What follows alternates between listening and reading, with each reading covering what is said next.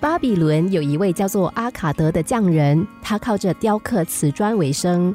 有一天，有钱人欧格尼向他预定一块瓷砖，并且要求在瓷砖上刻上法律条文。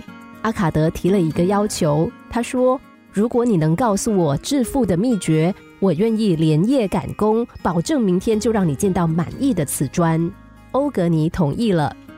第二天，阿卡德果然是如约交上了刻好的瓷砖。欧格尼于是就向他传授了自己的致富秘诀。原来啊，欧格尼把自己每一笔赚到的钱都存下十分之一。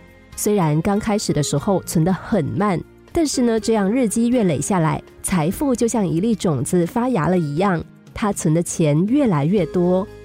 几年之后，这笔存下来的钱金额已经很可观了。阿卡德按照欧格尼的方法强制储蓄，果然他很快就存到了人生的第一桶金。你不理财，财不理你。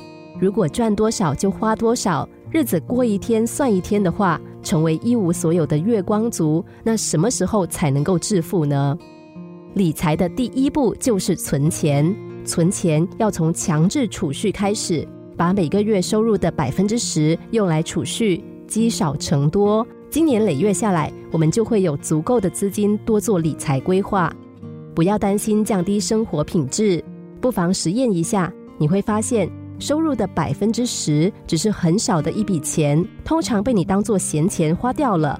与其这样白白的浪费，还不如改变未经思考的花钱习惯，把它们存入一个不再领出来的账户。时间久了，你会发现有一笔额外的存款，这在家庭真正急需用钱的时候会雪中送炭。